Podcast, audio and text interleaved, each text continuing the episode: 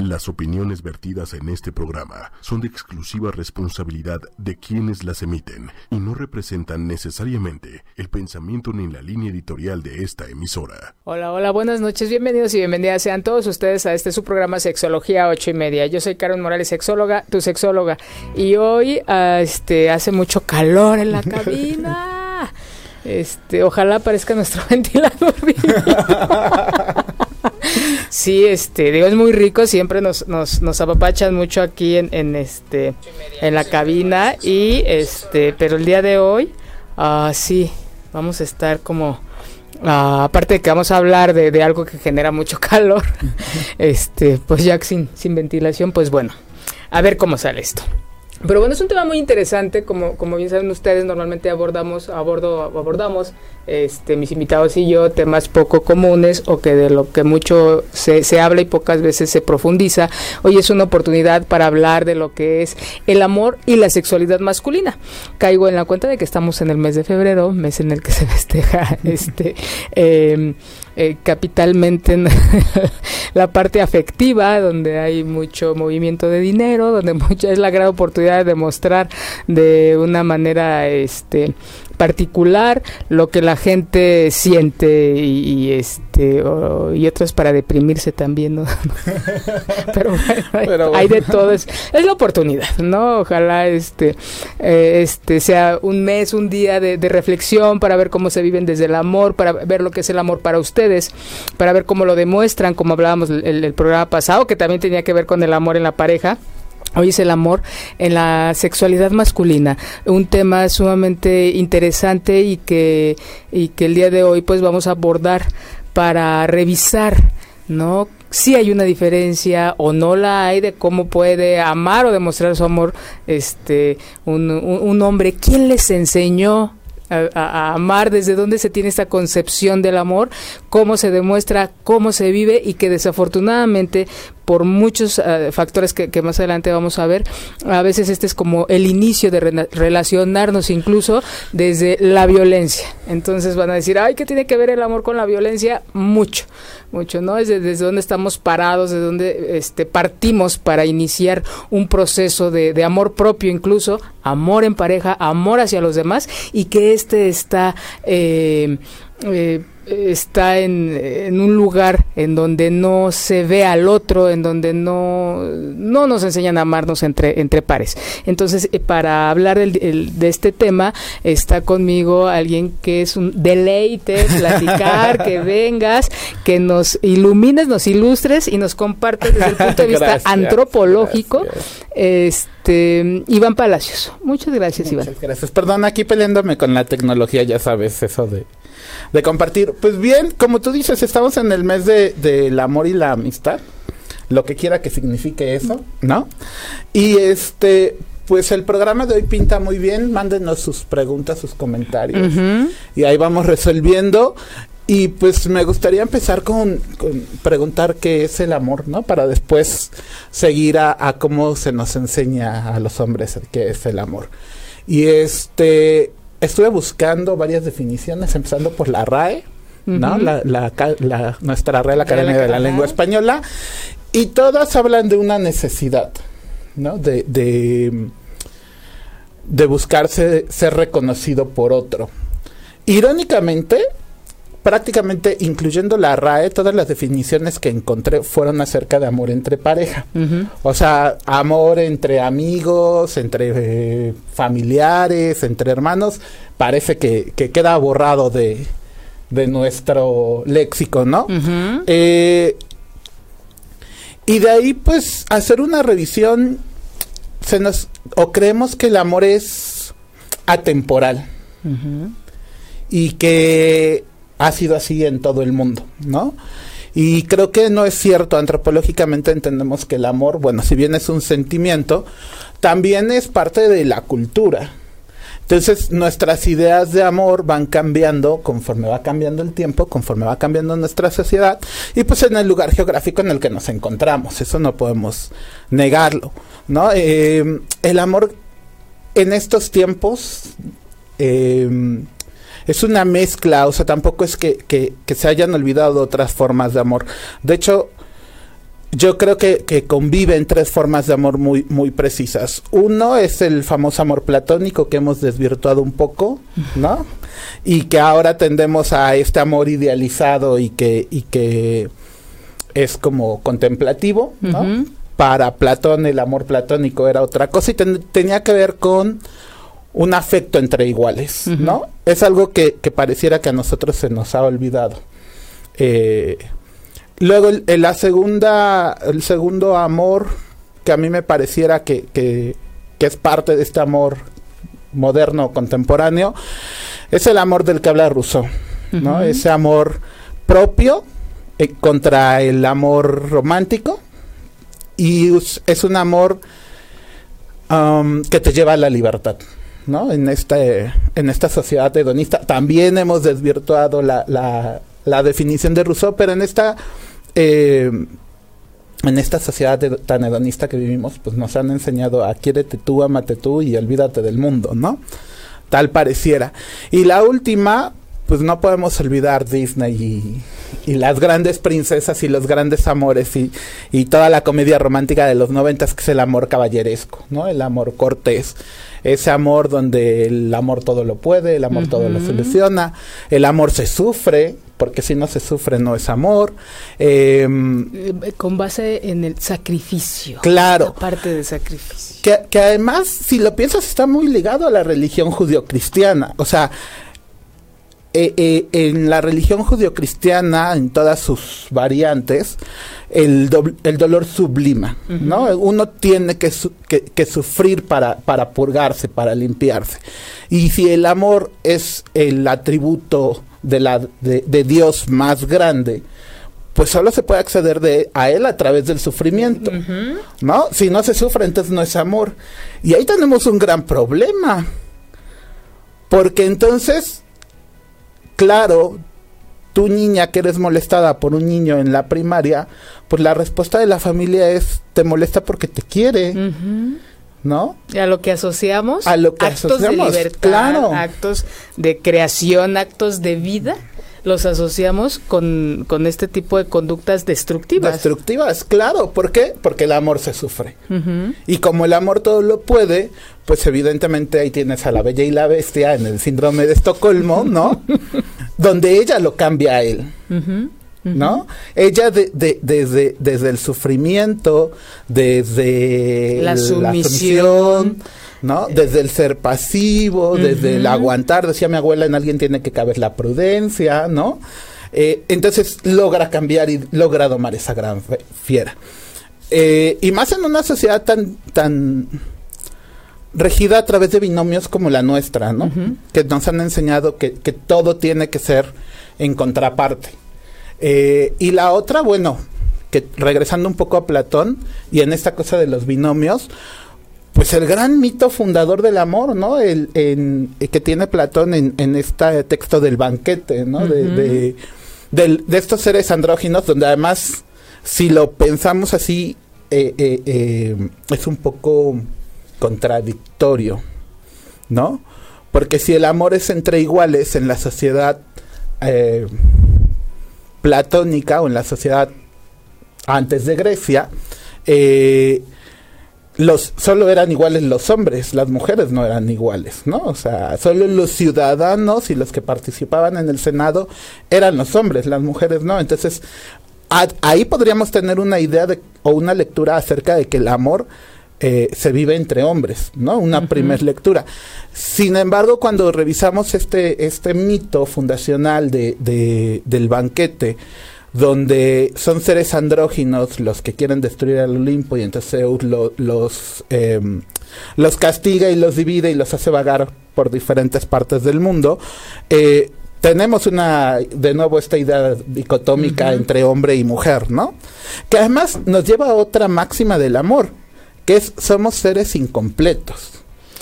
Y desde esto creo que sí funciona, para fines funcionales, sí es importante esta dicotomía, ¿no? De que si hay una arriba y una abajo, de hay una derecha y una izquierda, y día y hay noche, pero ya aplicarlo a uno como individuo y que no solamente se separa, sino excluye. Claro, la, la, yo creo que el problema no está en, en, una en que seamos una sociedad dicotómica. El problema es que esa dicotomía excluye o que una prevalece sobre la otra en lugar de verse como complementarios, ¿no? Eh, justo estaba yo leyendo un, un texto de una chica feminista, se me fue el nombre, que decía que para, para acabar con el problema de violencia de género había que repensar el amor romántico, ¿no? Y yo creo que es cierto, y, y no solo el amor romántico entre, entre un hombre y una mujer, sino el amor romántico entre dos mujeres o entre dos hombres, porque al final, pues todos fuimos creados y criados en esta sociedad judio-cristiana occidental con, con valores capitalistas y demás, entonces, independientemente de nuestra preferencia o orientación, como quieras llamarle, pues repetimos estos valores en, en nuestras... Em, en nuestras parejas, en nuestras relaciones, ¿no? De, cuánto, y revise la, la, gente que nos ve, que nos escucha, de cuánta fantasía está llena nuestra mente en relación de es que me gustaría independientemente de hombre mujer lo que sea sí, claro. me gustaría que me rescataran. Quiero eh, esta parte de quiero sentirme amado quiero amar eh, siempre esperando que el otro de alguna manera resuelva. Claro. Entonces cuando cuando nos relacionamos desde esta necesidad entonces nos vamos a encontrar con alguien que también va a buscar que el otro le resuelva de alguna manera. Se oye muy bonito, sin embargo en la realidad es bien duro. Yo siempre he dicho, vivir en pareja es, es mucho trabajo.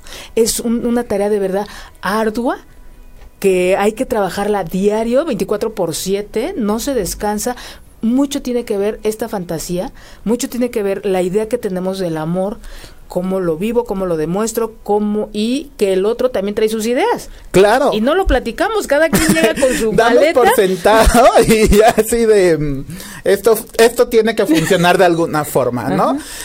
Entonces, claro, evidentemente pues la violencia empieza a jugar un papel fundamental en esa en esa idea romántica.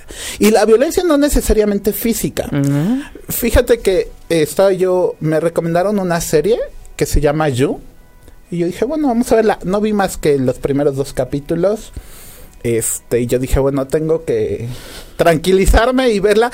Porque empecé a leer los comentarios de, de hombres y mujeres. Y es como la idealización de la violencia, ¿no? Cuando tú lees la descripción de esta serie es eh, un chico obsesivo sumamente inteligente que a través de las redes sociales eh, logra enamorar al amor de su vida, ¿no? Y tú dices, claro, ahí tienen todas las máximas. Pero cuando tú empiezas a ver la serie, en realidad eso es acoso y nos lo venden como amor, ¿no? O sea, hay una escena donde, donde la chica acaba de tener relaciones con, con su novio, queda insatisfecha, pero él, el, el protagonista, está viendo todo a través de la ventana desde afuera de la casa de la chica, ¿no? Empezando por ahí. Y luego, cuando se va el novio, pues ella se, se masturba porque necesita terminar. Y él se pone viéndola masturbándose en la calle. O sea, no sé si a alguien le parezca eso algo muy tormentoso, violento, enfermo, ¿no? O sea, uh -huh. y, y, y cuando tú lees los comentarios, es como, ay, es que él hace todo por, por, por ella, ¿no? No importa que ese to ese todo, porque se queda claro. muy claro, el todo es todo, ¿eh? El todo es transgrede, todo. Y, y, transgrede desde eh, el estar viendo la, la privacidad de ella. Sí, este, claro. Una serie de, de, de, aspectos y cómo for fortalece este tipo de, de cosas el, la idea de, de, que el amor todo lo puede, de que no hay límites, de que si hay amor se puede, este, es suficiente, ¿no? Claro. y, y, y es Además es, es un chico que, que, trabaja en una librería, entonces, por ejemplo, eh, hay un niño que, que, lo sigue, que además también me, me, pareció como terrible, no la relación de él con el niño, sino la facilidad con la que el niño se va con este chico y se lo lleva al sótano de la librería donde, donde él trabaja, ¿no? Bueno, eh, pero esta idea de, le dice con los libros viejos, que las cosas más significativas hay que cuidarlas como pues, deben ser cuidadas por personas como nosotros, ¿no? Tú dices, bueno, ¿qué le está enseñando el niño? Y luego le da a leer eh, el, el Quijote, no por el hecho de que leer el Quijote sea malo, sino dentro de este contexto del amor regresamos al amor caballeresco, ¿no? Yo, hombre, tengo que suplir o tengo que subsanar todas las necesidades tuyas como mujer, eh, independientemente de que las tengas o no las tengas, de que las quieras o no las quieras, ¿no? O lo que yo creo que tú, tú, tú necesitas. ¿no? Porque además él empieza a hacer un rastreo a través de sus redes sociales. Que esa es otra, ¿no? O sea, eh, leí también por ahí un artículo relacionado con esta con esta serie que decía las cosas que debes de borrar de tus redes sociales eh, después de haber visto yo, Y una de ellas es el teléfono. ¿no? O sea, ves que Facebook te pide, ay, pon tu teléfono público y no sé qué. Como esas muchas otras cosas más. Pero regresando a este punto del amor, es. Nos han enseñado a los hombres a ser ese brioso caballero galante eh, que va en rescate de la princesa. Independientemente si la princesa a la que vamos a buscar es hombre, mujer, quimera, lo que sea, ¿no? Y a las mujeres les han enseñado que deben de esperar ese, ese brioso caballero. En un amor que es sufrido, que es doloroso, pero que todo lo puede. Eh, es que regreso con esta serie porque de verdad, o sea, te juro que vi ¿Te sí me tiene justo en esta cuestión de, de, de del amor romántico, de la sexualidad, de, de me parece sí, por eso dije, tengo que verla con calma y tengo que verla con buen humor porque me enoja. Pero hay un punto donde él se mete a su casa cuando ella no está. Y entonces ella llega y, él se esconde en la regadera. Entonces ella va y abre la regadera, no lo ve, porque se va a meter a bañar. Y entonces el pensamiento de él es, he visto tantas películas románticas que los chicos como yo siempre se meten en problemas pero al final todo sale bien, ¿no? O sea, tú dices, ya, ya has hecho una transgresión, ya estás dentro de una casa a la cual no fuiste invitado, ya, ya revisaste, es más, te robaste su ropa interior, o sea, una serie de cosas que de verdad tú dices, eso es lo que nos han enseñado que es el amor. Claro, cuando tú lees a, sobre todo a los adolescentes que se ponen a, a comentar la, la la serie, y, que dicen eh, chicas que dicen, ay, yo quisiera un hombre que hiciera eso por mí. Tú dices, claro. O sea, entonces eso te lleva a que cualquiera te puede enamorar y te puede dar una golpiza y tú no vas a decir nada porque el amor todo lo puede. ¿Y cómo caemos en esta parte en donde el poder que tenemos de decisión o de qué tipo de relación queremos vivir lo dejamos al destino? Lo dejamos a Cupido, lo dejamos a que el otro haga lo que a nosotros nos toca, porque veámoslo fría y cuadradamente, estos son actos de irresponsabilidad. Claro. Porque mm, díganme, ¿quién de la gente que nos ve, que nos escucha, ha escogido a la pareja que en algún momento haya tenido o que actualmente haya tenido? ¿Qué nos dicen? Que eso nos va a caer del, cielo, Que, que va a llegar este el flechazo, que este que va a haber algo externo va a llegar de manera eh, romántica y este a nuestra vida y es no hay que estar, yo sí creo en que hay que estar preparados y ser conscientes de qué, con qué persona, de cómo, en qué momento de mi vida me encuentro y con quién me quiero relacionar. Claro, y ser muy consciente de las carencias afectivas que uno tiene. Que se vale, Digo, también no se trata de 20 años de, psicoterapia y avientar, no, no, sino ser qué quiero yo y con quién me quiero relacionar. Desde el momento creo que se, nos hacemos esa pregunta, las cosas empiezan a cambiar. Claro. Porque dices tú, nada más permíteme esta idea que dices tú, cualquiera, en efecto, cualquiera cualquiera que pasa y te ve bonito, ya sea hombre o mujer, es que me hizo caso. sí, sí, sí. O sea, ¿cómo, desde dónde te vives tú? Que alguien pasa, voltea y te ve y ya traes tú el, el, este, el smoking o acá el vestido de, de novia. ya, por fin. Por fin. Te sonríen y ya te viste casado con tres hijos, ¿no? Una casa rosa y una van para llevar a los hijos al, colegio. No hay una conciencia de lo que es vivirse en soltería, vivirse en pareja, cohabitar con alguien que es maravilloso. O sea, no estoy en contra, al contrario, pero sí creo que debe haber un proceso previo para que uno, y tampoco es de ahí hay que estudiarse y hay que estar bien para que la primera relación que uno tenga sea para siempre. No, desde ahí, otra idea. Las relaciones para toda la, la vida. Claro. Además, bueno, las relaciones para toda la vida con lo de la plática de hace un rato, ¿no? Pues era cuando la gente vivía hasta los 40, 50 y luego a los 60. Gracias o sea, por retomar tan interesante. Hoy que estamos viviendo hasta los 95 años o más, pues para toda la te casas a los 20 y para toda la vida pues es, es mucho tiempo, ¿no? O sea, porque además esa es otra máxima, o sea, nos dicen que el amor efectivamente nos va a caer, es designio divino, es parte del destino, pero al mismo tiempo de que es parte del destino, es algo que se va a dar por siempre y para siempre de isofacto, ¿no? Y no, yo creo que, el amor tiene que, irse construyendo, o sea, esta relación de pareja tiene que irse, que irse construyendo. Eh, y además también entender que nuestra idea de monogamia está cambiando, o sea, estas parejas poliamorosas o que son tres en una relación, ¿no? Porque no es lo mismo ser poliamoroso que ser bígamo, que ser, ¿no? Sobre todo estas parejas poliamorosas que tienen un acuerdo y que parece ser que está funcionando, ¿no? Evidentemente con sus problemas, como todas las parejas, pues eh, si hay un punto de quiebre y a lo mejor ya no nosotros ni, ni la generación que sigue, sino dos o tres generaciones tendrán otra concepción acerca del amor.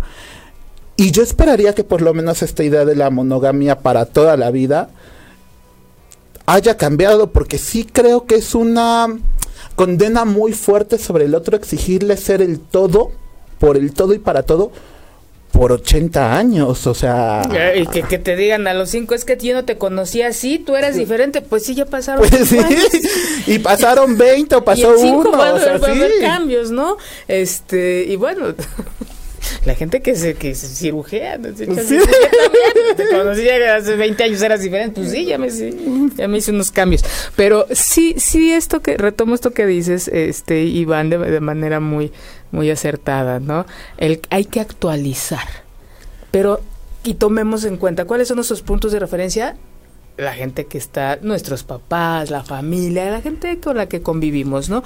Ustedes desde qué punto, cuáles son sus puntos de partida para una, empezar por el amor propio, que creo que sin ese es como no me veo, no me siento y quiero que llegue alguien más de manera mágica para que me haga sentir, es que tú me haces sentir, no, mijo, no, mija, tú te estás dando la oportunidad de sentir a través del vehículo que es el otro. Sí, sí, sí. Y, y, y no, no nos no quiere decir que no haya estos aspectos maravillosos en una relación de pareja. El, el que te adivinen un pensamiento, el que la atención, sí, sí debe existir mucho que yo creo este que, que eso se da más a través de la complicidad, ¿no? Alguien me decía también en algún momento, yo creo que, que, las relaciones de pareja de noviazgo son dos amigos que tienen relaciones sexuales, básicamente, ¿no? Y yo creo que sí, o sea, cuando tú construyes una pareja, pues en realidad el otro tiene que ser tu confidente, tiene que ser tu amigo, tiene que, tiene que estar leerte el pensamiento si quieres verlo de esa forma. ¿No?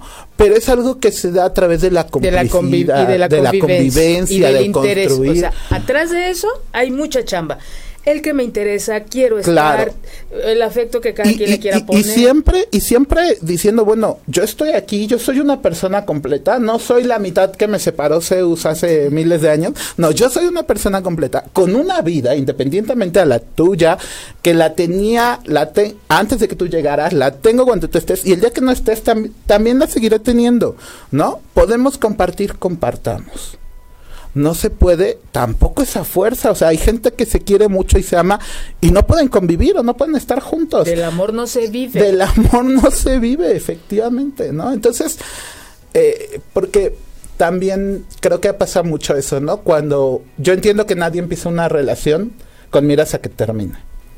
Pero evidentemente va a terminar en algún punto. Y cuando termina por decisión de alguno de los dos, siempre es, es que ya no me quieres, es que no me amas, es que nunca me amaste. No, evidentemente, pues todos vamos cambiando. Y yo te puedo querer mucho, yo te puedo amar mucho, pero puedo no querer vivir contigo, o puedo no vivir contigo, ¿no? O puedo no volverte a ver en mi vida, ¿no? Pero nos han enseñado que todo va junto con pegado, ¿no? Que además, si me amas, te tengo que gustar físicamente. Y tenemos que pasarnos la super guau en el sexo.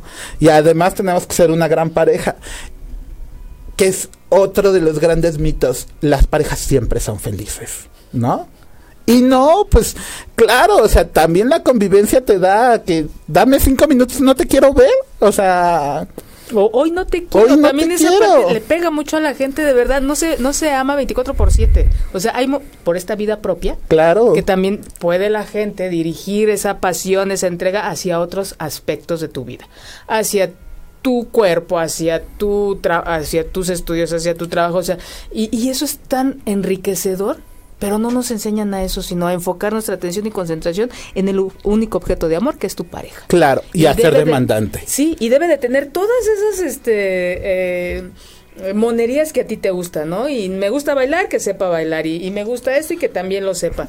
Dicen por ahí, eh, un amor maduro es cuando tienes con quién ir al teatro, con quién ir a bailar, con quién ir al cine, con quién tener un- una charla rica, o sea, porque eso se, se va, lo te lo va a dar distintas personas, Claro. no uno solo, y eso es mucha presión. O te, o te lo puedes dar tú solo, ¿no? O sea, ir al cine solo es maravilloso y no porque no tengas con quién ir, es porque también de repente necesitas tú tu espacio, espacio ¿no? O vas y se te antoje. Y ¿Cómo ya, no? claro. Aquí y es ocupar esa libertad que se tiene para hacer alguna alguna otra eh, este cosa de manera individual y no necesariamente como si a meses, ¿verdad?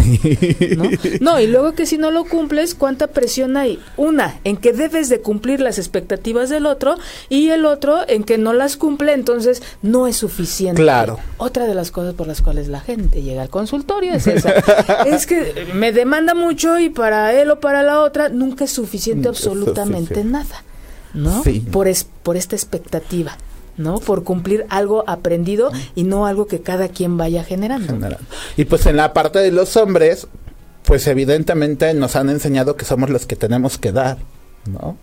Los que tenemos que cubrir esas necesidades. Los que tienen que resolver todos los detalles de casa. Claro, los que tenemos que luchar contra el dragón y levantar el pañuelo, ¿no? Pero también los hombres necesitamos ser rescatados en algún momento, ¿no? También necesitamos llorar, también necesitamos tener todos esos, esos atributos que nos han enseñado que son femeninos en algún momento, ¿no? También se vale, oye, yo no quiero tener relaciones hoy, me duele la cabeza. El sexo ¿No? es un peso tan grande para los hombres porque dentro de esas creencias está el que siempre quieren. Claro, Siempre están dispuestos, siempre deben de poder y siempre tienen que adivinarle lo que ella. claro. Con todas y en todo momento, Ajá. ¿no? Y, y no, o sea, realmente no. esto es mucha presión que lleva incluso a disfunciones este, en, en el hombre porque dice, no es mucha la, la presión que dice, no, no puedo, ¿cómo crees? Claro. También tengo yo momentos en que tengo un deseo de compartir, un deseo de tener un encuentro y va a haber momentos como bien dices, no, y me duele la cabeza o no me duele nada, pero hoy no tengo Pero no ganas. tengo ganas y ya. ¿no? Eh, La, la alimentación, el ejercicio, el estrés, pues son los enemigos número uno de la libido, tanto Sí, en hombre sí, como sí, mujer. como Ahora presiónalo y más que cada vez hay son más jóvenes las personas que tienen eh, enfermedades eh, cardiovasculares o este crónico degenerativas como Claro. hipertensión, como diabetes que impactan directo. Lo primero que impacta en la gente de verdad no entiende es la libido. Por eso, revísense, por favor. En el momento que ustedes empieza a disminuir su libido, algo les está pasando. Que además eso es, eso es otra, ¿no? Eh, en este de, en este ser el proveedor, pues muy rara vez los hombres estamos acostumbrados a ir a- al médico. ¿no? Porque que alguien ¿Cómo crees? me voy a cuidar, o sea, ¿cómo? Y encima de ir al médico, no se diga ir con un proctólogo, por ejemplo, o sea, ¿dónde queda mi, mi masculinidad reducida al ano, ¿no? O sea, ¿dónde quedo, no? O sea, entonces sí creo que, que hay una condena muy fuerte para los dos. O sea, sí creo que hay que deconstruir esta idea del amor romántico, que además al capitalismo le va re bien. O sea, el sistema económico al- en el que vivimos y el sistema religioso en el que, en el que nos inscribimos, independientemente de nuestras creencias religiosas, todos somos en, por lo menos en este país hemos sido educados bajo el judio-cristianismo, eh, en su mayoría, o por lo menos los primeros años de nuestra vida, pues esta idea de amor romántico le va súper bien a toda esta gran estructura, ¿no? La mujer es sumisa, se queda en casa, bueno, sale a trabajar porque el hombre no provee, pero de todas maneras, ella, porque el amor es grande y quiere a todo el mundo, va a mantener a toda la familia y regresa. Y el hombre, pues, tiene que estar o no estar, como puede con todas, como no puede con ninguna, entonces es un estrés más grande, ¿no? Entonces, al final nadie se escapa de esta gran estructura. Y tendríamos que revisar, así como muchos otros aspectos, esta idea que nosotros tenemos sobre el amor y el amor romántico. Yo no sé si de construirla nos va a llevar a una mejor experiencia de relaciones en pareja o una mejor idea del amor, pero sí creo que va a ser diferente. Sí, diferente. Y creo que ese es el gran avance, porque también esa es otra. Creemos, tenemos la idea de que si algo va a ser, lo vamos a hacer diferente, tiene que funcionar. Y desde ahí es, no, ese es el inicio de todo un proceso. Claro. Ya te diste cuenta en 30, 40 años que lo que hacías no funcionaba, ¿de dónde tú vas a creer que ahora que hagas algo diferente va a ser lo mejor? no, simplemente va a ser diferente. Pero también cuántas veces nos quedamos en una relación por miedo a vivir algo diferente. Claro como el de estos dichos que, que traen. Además, vale malo por conocido que, bueno por conocer. Tantas, es tu cruz. Ah, eso, claro, es tu cruz. O sea, no importa que, que que te haya mandado al hospital dos o tres veces. Que ande con dos, tres, que, te dé infecciones de transmisión sexual una tras otra, ¿no? Sino es el no movernos. Creo que también tiene que ver mucho esta parte de la de lo difícil que nos cuesta o, la dificultad que nos genera como mexicanos de hacer algo diferente, tan sencillo pero tan complicado. Claro, yo creo que sí y, y, tiene también que ver con un gran miedo al cambio. O sea, nos han nos han enseñado que el cambio no es bueno. O sea, mientras mantengamos todo, por esto, por eso estas grandes ideas de Dios, patria, familia, amor, se vuelven ahistóricas. Y entonces así ha sido siempre. Y ese ha sido siempre, parece ser que desde que somos seres humanos, así se ha vivido. Cuando entendemos que no es así, que las cosas van cambiando, entiendes que es un proceso natural el cambio. En lo personal, o en lo social, ¿no? En, oye, no, no me veo yo dentro de, dentro de esta relación. Oye, estoy siendo agredido dentro de esta relación. Pues es que ahí nos vemos. O sea, necesitamos recuperar ese amor propio. Ese decir, yo no tengo por qué estar aguantando estas cosas, ¿no? O saber hasta dónde cedemos y hasta dónde no qué podemos dar y qué, podemos, y qué no podemos dar. Y entender que no somos el todo para la otra persona. Y que jamás vamos, si no somos el todo para nosotros, que deberíamos, que deberíamos, si no somos el todo para no, menos vamos a ser el todo para alguien más. Entonces, es complicado porque confluyen muchas cosas y tenemos revuelto te digo, estos, estas ideas de, de amores, ¿no? Estas ideas de, del amor caballeresco, esta idea del amor propio, que se contrapone al amor, al amor romántico, porque si me quiero yo, entonces no puedo querer a alguien más, como si fuera excluyente, porque cuando quiero a alguien más tengo que abandonarme a mí para poder querer al otro, ¿no? Esta idea del amor se sufre esta idea del amor contemplativo, el, por ahí decía, ¿no? El amor perfecto es aquel que nunca se lleva a cabo porque siempre se queda ahí, ¿no? Entonces, claro, si esas son las cosas que nos han enseñado, tanto a hombres como mujeres, pues entiendes que las relaciones que entre pareja que vivimos se vuelven relaciones violentas se vuelven relaciones demandantes, se, se vuelven relaciones donde los dos integrantes se borran de la relación en una idea en la que todo se va a solucionar maravillosamente por, designio divino. Por un principio que todos este, eh, traemos, pero si ya está en la genética, ¿no? Ese miedo a, vivirse de manera, yo no diría solo soltero, soltera.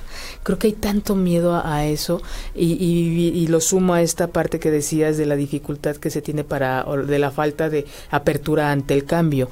Me traigo a la mente ahorita cuántas mamás les duele, incluso hay quienes he visto llorar porque sus hijos crecen Claro. Es que mi hijo y me abandona. Porque se viven, o sea, lo viven desde el abandono, no lo viven desde esta realidad de que pues es que tiene que crecer el niño, tiene que ir a la escuela y luego va a ir a la universidad y a lo mejor se casi se va, no lo sabemos, o se va simplemente. Y, más en nuestro país, que es de mamás así de, ay, mi niño está creciendo. ¿Qué querías que se quedara de un año toda la vida? O de tres, de la edad que se te antojó. No, idea de la gran familia muega, ¿no? Es un absurdo. Esos absurdos son muy dolorosos. Y lo asociamos, lo vamos asociando a, es que se va, me deja. No, no te dejó, se, se separaron que hayas estado no de acuerdo, es diferente. pero es qué nombre le vamos a dar a las cosas. Y nos vivimos desde el abandono. Sí. ¿No? Y que, y también esto es, hay mucha presión por parte de la sociedad. Claro. Mira, anda solo, anda sola. Pues sí, preferible. Le pasó por andar solo, le pasó por andar sola. Así de ser que nadie quiere andar con él o con ella. Claro. La soledad se vuelve, así como la, la felicidad y el estar en pareja y la monogamia se vuelven las máximas, también tienen su contraparte. O sea, tú no puedes estar triste, pareciera. Siempre tendrías que estar feliz, ¿no? Tú no puedes tener muchas parejas, tú tienes que tener una sola pareja, porque ese es el discurso. Eh, tú no puedes estar solo, no puedes estar soltero, no puedes decir no quiero a nadie en mi vida, estoy bien en cuanto a, relaciones amorosas, tengo mis amigos, tengo mis familiares, tengo otras redes sociales. Y ahí entra esta parte de verdad de justificar. Tan sencillo es un no, pero la gente siempre pide. Claro. No, pero ¿por qué? Ay, así ha de ser, el carácter que ha de tener o quién sabe qué tener. Este, no, es una decisión con mucho valor de decir no y también nos acostumbran a dar explicaciones. Claro. ¿No? Y, viene todo este discurso que, que, mencionas y es, pues, lo dejan escuchar. Claro. ¿no? Porque ya hay una algo mal en uno, por lo cual está uno soltero o soltera. ¿No? algo, algo malo tiene. Algo malo tiene. Sí, si no es el tío que se fue lejos a vivir porque quién sabe y nunca se casó, es la tía que vive con su con su amiga o no o, siempre hay ay es que se quedó a cuidar a los papás. Pero es bien buena gente pero es bien buena gente se ha dedicado a trabajar y a sus estudios. Claro o, a las mujeres no por lo menos ten un hijo ya, ya, ya, ya estás llegando a los 40, ya no te cases, por lo menos ten un hijo. O sea, ¿y por qué quiero tener a alguien de, esa forma en mi vida? ¿no? O sea, mm, sí, sí me ha tocado escuchar este de, pues tengo hijos para no estar solo. Pues qué pena me da tu caso porque la soledad no se resuelve rodeándote de gente, ¿no? O teniendo a la fuerza de la gente. O el que una relación que ya no está a gusto y con tal de mm, continuar con alguien ahí para los demás. Claro. Claro, ahora que viene el censo de INEGI, en algún momento estuvimos analizando la, las eh, pues los censos de años de otras de otros años, la cantidad de mujeres, por ejemplo, que evidentemente cuando tú ves los indicadores, pues ellas son el sostén de la casa, ¿no? Y después si, si haces un cruce y haces trabajo de campo, pues te das cuenta que en realidad son madres solteras o, que son mujeres que, que ellas son cabeza de, casa. Pero al, al, entrevistador del INEGI es así de, no, mi marido sí vive con nosotros, pero no está, ¿no? El marido tiene, sí, 20 años que se fue a Estados Unidos a trabajar y no mandó un peso, pero es, sí, mi marido está, ¿no? Sí, este fue por cigarros a la tienda hace 20 años, pero sigue viviendo con, ¿no? Como si esta idea de, no, soy una mujer sola que lleva adelante una casa fuera un fracaso. Y tiene que ver con estos discursos sobre el deber ser que nos han enseñado. ¿No? Aquel gran discurso de hombre o mujer, heterosexual, blancos, clase media, heterosexuales, monógamos, trabajo seguro, trabajo seguro, ¿no? Sí, claro. Y si te sales de eso, entonces hay un problema. Por eso creo que, que, entre, entre homosexuales hay una, hay una nueva moral asociada a este discurso en esta idea de, sí, por un lado, de no ser recluidos, de ser, de ser discriminados, pero también por, por un afán de, de pertenecer, ¿no? Entonces, claro, no, no soy heterosexual, pero sí busco casarme. Y no porque casarse sea malo, que se case quien se quiera casar, pero es entender que no es la única forma en la que podemos vivir un amor. No es la única forma en la que podamos vivir. Claro, hay cuestiones legales de seguridad y el seguro social y ahora que ya puedes con el Infonavit este, Juntar- juntar tus créditos y esas cosas, ¿no? O sea, por la parte legal lo puedo llegar a entender, ¿no? Pero el matrimonio tampoco es la panacea y no es la única forma de mantener una relación de pareja. Pero volvemos a que es una gran estructura que independientemente de tu orientación, de tu identidad sexual, de tus preferencias, hasta de tu eros y hasta de, de- de lo que te despierta sexualmente, independientemente de eso, buscamos cumplir. Por más versados y por más liberados que nos digamos, también hay un momento donde lo replicamos. Porque es esa estructura, es ese hábitus, es esa carga cultural que traemos Ese Con de que nos- pertenecer que, tenemos Claro. a toda la edad. Sí, eh, eh, de ahí yo coincido contigo. Sin embargo, sí creo que es nuestro compromiso de manera individual. Claro, como seres sociales, coincido totalmente contigo. Pero sí creo que es una obligación incluso que de manera individual nos cuestionemos, Iván. y de qué manera, social también, o sea, criticarnos. va a impactar, sí, va a impactar, pero empiezo por acá, ¿no? Porque va a ser muy fácil criticar, pero es cómo me vivo yo, cómo quiero, cómo me amo, qué hago y cómo le demuestro al otro, Claro. ¿no? Y este, vamos, fíjate que han escrito, ay, este, bueno, un saludo a toda la gente que nos ha eh, escrito. Ah, ya dice aprovecho. Un saludo a Luis porque luego me regaña de que no lo Ah, saludo. va- varios de los otros programas Un que gran no amigo. Dice, ante una falta de afecto de los padres hacia mí, busqué a quien dar mi amor, pero no a una mujer, sino que se lo brindé a la vida. El planeta y ella me respondía con bellas manifestaciones como lo eran las nubes, el sol, las canciones que eran interpretadas por personas que se su- subían al transporte público. Mi percepción era esa, hasta que conocí a una mujer en los sueños y después la encontré en la universidad. Así comenzó el amor en mi vida, en el transporte público. Jaja, nada que ver con lo que escucho, pero me gusta participar. Saludos. Muchas gracias, Gus. Hay una, aquí hay un trabajo previo. Claro. O sea, no, no, este, sí se asocia a esta parte porque sí. Los campos magnéticos nos llevan a vibrar con otros campos magnéticos y tiene que ver, o sea, sí. Ahora, Pero también, si el tuyo te vibra desde esta parte de la necesidad, Sí, ¿con sí, quién nos sí, vamos a sea- relacionar? Desde esta parte destructiva, claro que nos vamos a Ahora, relacionar no- con no- personas así, ¿no? Y así como, como Gus, también podemos desde ahí encontrar eh, relaciones que funcionen de maravilla, ¿no? ahora, ojo, como antropólogo hablo de algunas constantes culturales. Algo que nos impacta a todos en algún momento, pero la forma en la que cada uno de nosotros lo vivimos es totalmente diferente, Claro. ¿no? Y hay gente que es feliz viviendo bajo estas estructuras y no tiene por qué criticarlas o cambiarlas y está bien. O sea, el problema no es vivirlas así, el problema es que se vuelva la única opción. Ese es el, el real problema. Quien quiera casarse, encontrar a su amor en el, en el transporte público, quien quiera vivir una par- con una pareja idealizada, está bien, pero tiene que ser una opción personal. Y tiene que haber otras opciones para quienes no quieren vivir así. ¿No?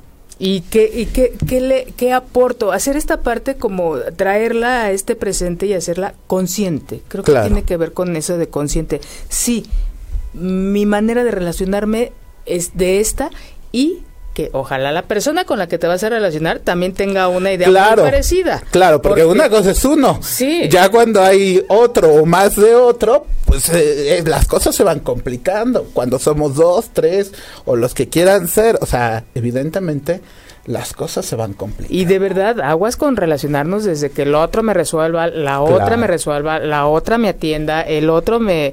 me No, de- desde ahí de verdad cuestionenselo. Si realmente no somos capaces no- nosotros de poder cubrir eso, ya sea de manera directa o o ver la solución para esa situación. Porque si de verdad, si nos relacionamos desde esta carencia de que el otro me venga y me dé felicidad, me venga y me dé plenitud. No soy feliz si no estás conmigo. Tenemos un concepto de la felicidad muy diferente, eh, a excepción del proceso de enamoramiento, que por supuesto es una alteración de los sentidos muy bella, pero que tiene un proceso. Pero ya hablando de amor, de un proceso ya de, de, de qué veo en mí, ¿Qué reconozco de claro. ¿Qué hago para construir de Cuando se acaba la idealización. ¿Qué hacemos cuando se acaba la idealización? ¿No? Bueno, ¿qué más decía? este, bueno, Paulina, este, muchas gracias Paulina, un, un, abrazo a ti y a toda tu familia. Dice, me encanta el programa, gracias Marilyn Roberto Quintero, saludos y la psicóloga Ale Guzmán, primera vez que lo escucho. Muchas gracias Ale, muchas gracias a toda esa gente que nos ha escuchado, que nos escribió y que este la, la idea pues de este programa es que revisen, ¿no? Tanto hombres como mujeres de qué manera viven y asocian el amor a su vida. Claro. ¿No? Y como bien decías al principio, permíteme tantito, al principio de que pues tenemos conceptualizados un amor, la mayoría de los conceptos de amor tiene que ver con, con amor en, en, pareja y este yo le sumaría que este tendría que ver más una relación entre iguales, ¿no? Claro. Entre iguales, no nos enseñan este hay muchos conceptos, pero ustedes cómo lo retoman, qué le van a enseñar a sus hijos a sus hijas eh, desde cómo vivirse, eh, sentirse, reconocerse, llamarse y compartir esto con el otro o con los otros. Claro. Y que cuando este no sea recíproco, entonces, ¿qué vamos a hacer? Cuando se acabe el enamoramiento, ¿qué vamos a hacer? Y tener en cuenta que todo tiene un, un, un ciclo.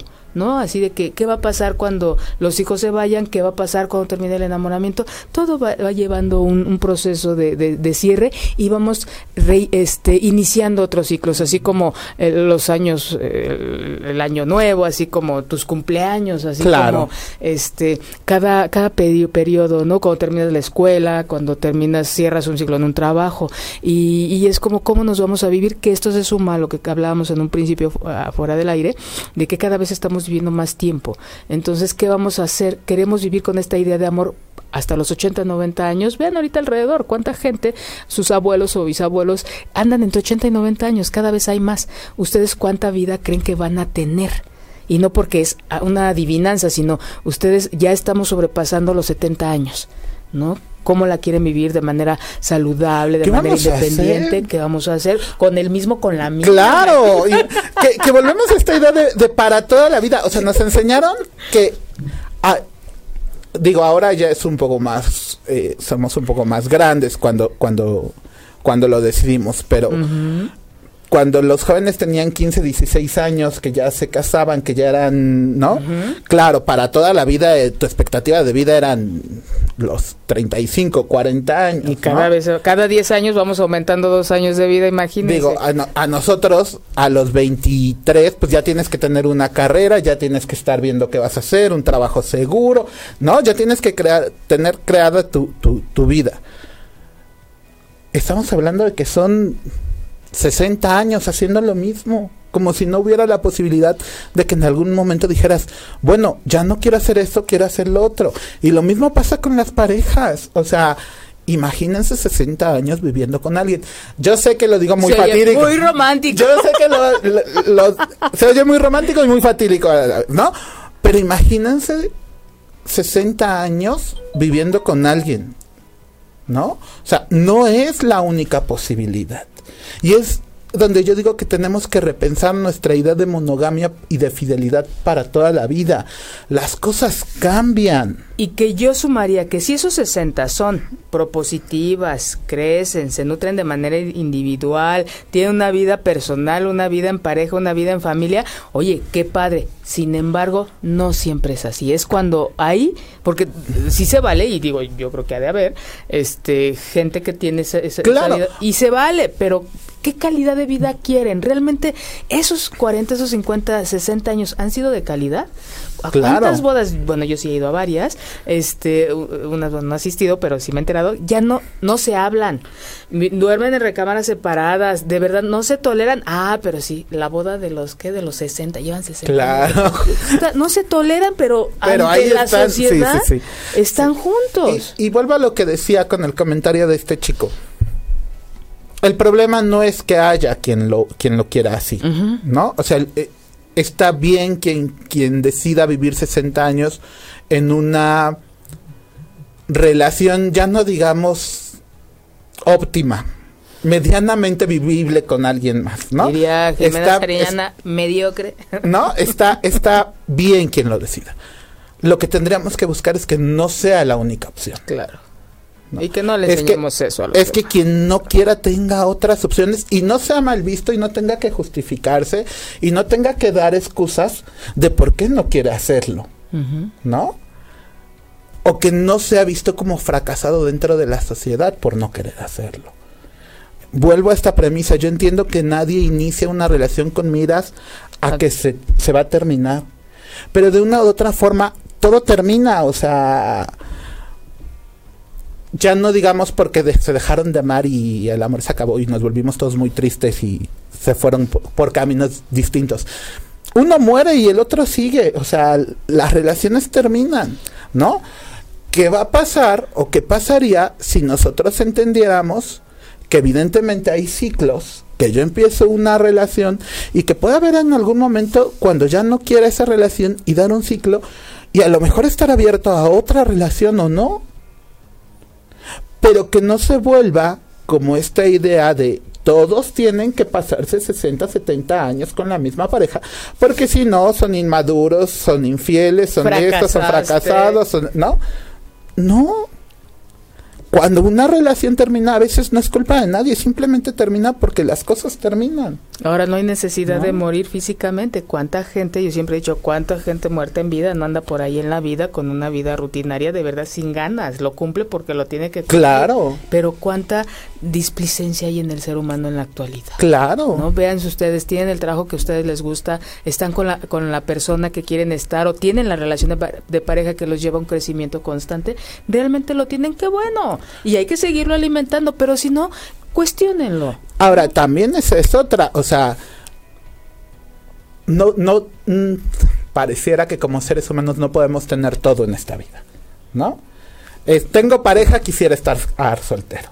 Estoy soltero, quiero, quiero tener pareja. También eso hay que irlo construyendo. O sea, es mi decisión. No quiere decir que esté yo feliz todo el tiempo, en todo momento, ni de acuerdo con mi decisión todo el momento.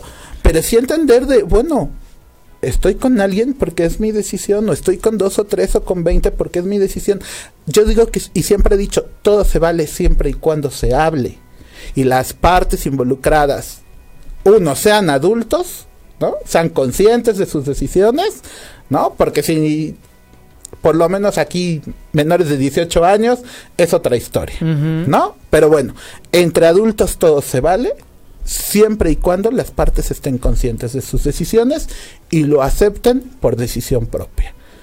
¿No? Claro, y fíjate, ahorita tocas un tema ya para, para cerrar el programa de hoy, este, esto que mencionas, ¿no? De cuando quieres, estás en pareja y quieres estar solo, estás solo y quieres estar en pareja, ¿no? Y es cuestionarlo porque entonces ya no está funcionando esta estructura que teníamos preconcebida de lo que es pareja. Claro. Hagamos cada quien una historia de, de, pareja como mejor nos acomode y desde ahí relacionarnos. Hay una disertación muy interesante en el libro de Amor Líquido de este Sigmund de Bauman. De Bauman. Ajá. Es maravilloso esta parte, este, cómo empieza, se los recomiendo de verdad para que te deja con espinita cuestiones de un montón de ya no es los amores en el tiempo de cólera, ya es los amores en tiempo de la posmodernidad. Claro que sí, y eso es un libro bastante este, interesante. Iván, muchas gracias, corazón. Muchas gracias. Es un placer para mí escucharte y bueno, te, llegar a puntos interesantes que lleven a la reflexión en cuanto, en cuanto a todos los temas que hemos hablado, en especial hoy que hablamos de, amor. De amor. Muchas, gracias a ti por invitarme este, prometo que en cuanto tengo el Facebook bloqueado por esas cosas que uno publica, bueno, prometo que en cuanto me desbloqueen respondo las preguntas que, que vi algunas, no pude ver todas. Preguntaban sobre la serie de la que hablé, se llama You, tú en inglés, está en Netflix. Entonces, este, pero ahí voy contestando. Al alcance de toda la, de todos los que puedan pagar. Perfecto. Entonces les agradezco mucho que nos hayan acompañado esta tarde noche y bueno, a toda esa gente que va manejando, que llegue comiendo a su casa, a los que están en su casa disfruten mucho a su familia y nunca dejen de cuestionarse y a los que están en su casa reciban un beso. Muchas gracias, nos vemos dentro de ocho días.